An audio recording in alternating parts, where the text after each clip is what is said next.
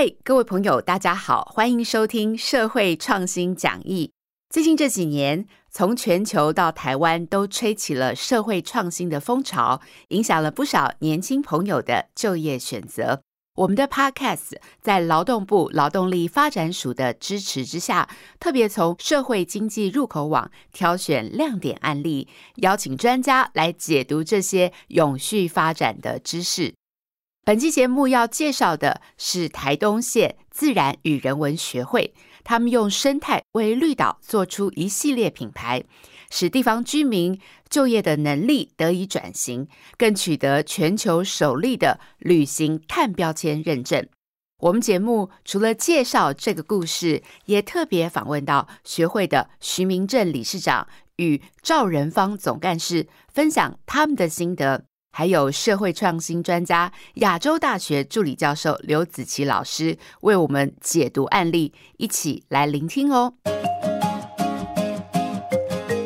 绿岛曾经获得国际组织评选为国际生态度假岛屿，但旅游人口激增也造成了生态的危机。于是，两千零九年由在地人串联组成的台东县自然与人文学会成立了。他们初期以生态导览为营运主力，逐渐发展出具有绿岛特色的品牌。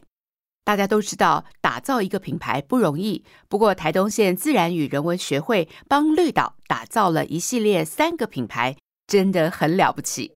他们成立的第一支品牌是“实在很慢”，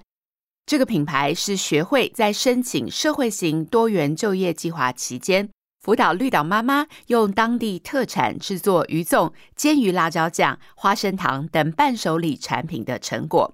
而第二个品牌绿岛醋，则是为了保留文化景观，投入修建超过六十年历史的闽式老宅，如今已经成为游客认识绿岛、低碳深度旅游的地标。拥有伴手礼和绿岛错，使得绿岛的旅游特色越来越鲜明。后来，在高平彭东分署业师陈习坚协助下，学会成立第三个品牌——岛屿建学旅行社，推展各种生态旅游套装行程，并透过多元培力计划，把绿岛的文化、经济、生态更进一步优化。哎，说到这里啊，节目的工作人员已经帮我和台东县自然与人文学会的徐明正理事长，还有赵仁芳总干事用电话连线了。我要请两位来宾分享一下学会持续推动绿岛的生态旅游的永续发展，在整个过程的最大的挑战是什么？成功的关键因素又是什么呢？我是徐明正，感谢劳动力发展署一直协助我们协会。让伙伴们能做得更好。我想让赵仁芳总干事来分享推动工作的心得。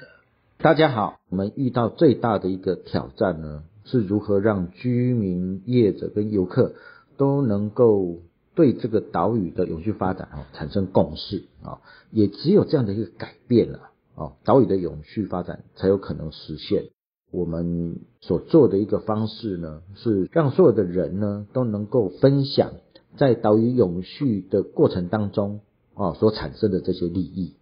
要这么多人产生共识，真的不容易耶。像我听说学会克服了很多的困难，通过 ISO 一四零六七也取得环保署核准的四份旅行碳标签认证。可是，一趟绿岛的旅游，其实包含了游客、机车、民宿、餐厅，还有浮潜的业者，甚至废弃物的处理，这些层面要让大家愿意分享自己的商业机密，整合这些碳足迹的统计资料，哎，恐怕是一个大工程吧。我们就拿这个旅行碳标签为例哈，其实我们在做这些工作哈，其实是要让业者能够理解。好，我们在做这些减碳的做法，哈，其实啊是在协助业者去减少资源的浪费。哦，这种资源的浪费呢，如果说我们能够去改善啊，相形之下，等于是协助业者哈去降低他自己的一个经营成本。那除了这个以外呢，事实上，呃，我们这几年在推动所谓的这个潜水制度，其实也是一样啊。我们着眼在于绿岛的海洋生态的一个保育。啊，因为呢，事实上大家在潜水的过程里面，会经常的去关注海洋的一个生态环境，以至于说呢，我们可以在这个过程里头啊，对我们的一个海洋进行一个呃永续发展的一个呃。监测跟保护的动作，好，OK。所以说呢，事实上我们成功的关键呢，其实在于我们能够站在居民跟业者的角度来去思考这个岛屿永续发展的做法，哦，让大家真的能够诚心诚意的愿意站出来，一起对这块岛屿，哈，共同来努力。我想我们非常感谢哈，在这段日子里头，啊，这个跟我们一起。努力为这一块岛屿的发展啊，共同奉献的这些呃居民朋友跟这些业者。听完故事，来看看台东县自然与人文学会的商业模式怎么推动。首先，学会用岛屿建学、旅行社来进行摄入由海洋文化与慢食产业构成的供应链，提供无缝接轨的服务，还有环境资源的维护。这些供应链又整合了台东县境内区域创生以及绿岛乡境内的地方创生。简单来说，整个商业模式的重点就在于他们结合了观光与永续发展，来打响在地的品牌，也因此达成创造就业机会、促进青年返乡、带动产业国际化这三大效益。在这里，我们也特别请到对于社会企业非常有研究的专家——亚洲大学助理教授刘子琪老师，来为我们解读这个个案。台东自然人文学会啊，他第一次来申请多元的时候，用学会的一个组织形态来申请，相当少见了哈。所以我在审查的时候，我就觉得说，哎，他这个很有趣，就好像我们在学会台东自然与人文哦，这是他的一个价值。哎，他果然也这样做。哦，您是说台东县自然与人文学会让大家学会了台东县的自然与人文吗？真的好有意思哦！哎，说起学习这件事啊，我们知道他们和绿岛国小合作推广了食农教育，也培训师生取得了国际潜水证照，投入未来海洋保育的工作。绿岛国小的赵光华校长就认为，哎，六年来和学会合作，深化了绿岛的在地底蕴。我想请刘老师来和我们说说，学会在深化价值或劳动力创新方面有哪些值得学习的特点。它第一个特性呢，它把这个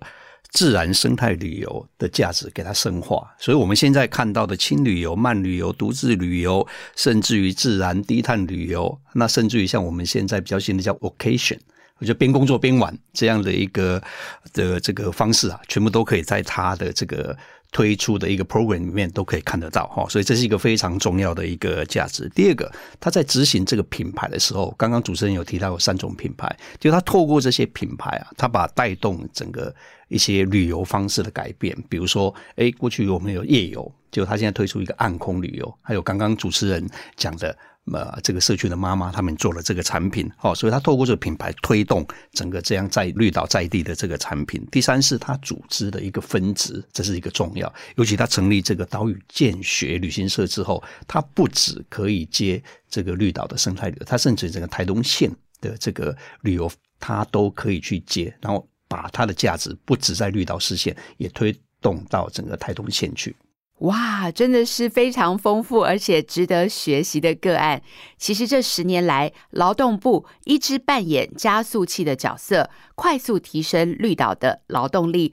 除了协助学会培训进用人员各项专业能力，还陆续辅导这些人才进入常态职场就业。也因为把人才留在熟悉的故乡，绿岛环境保育与生态旅行产业得以成功发展。在台东县自然与人文学会的努力下，他们借由促进在地居民就业能力的转型，让传统与现代知识融合，也让岛屿永续发展。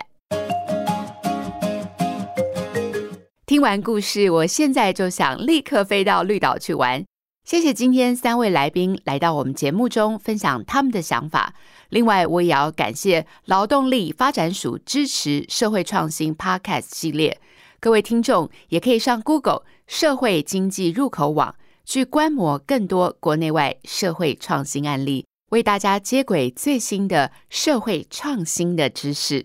社会创新讲义 Podcast 和大家下次再见，拜拜。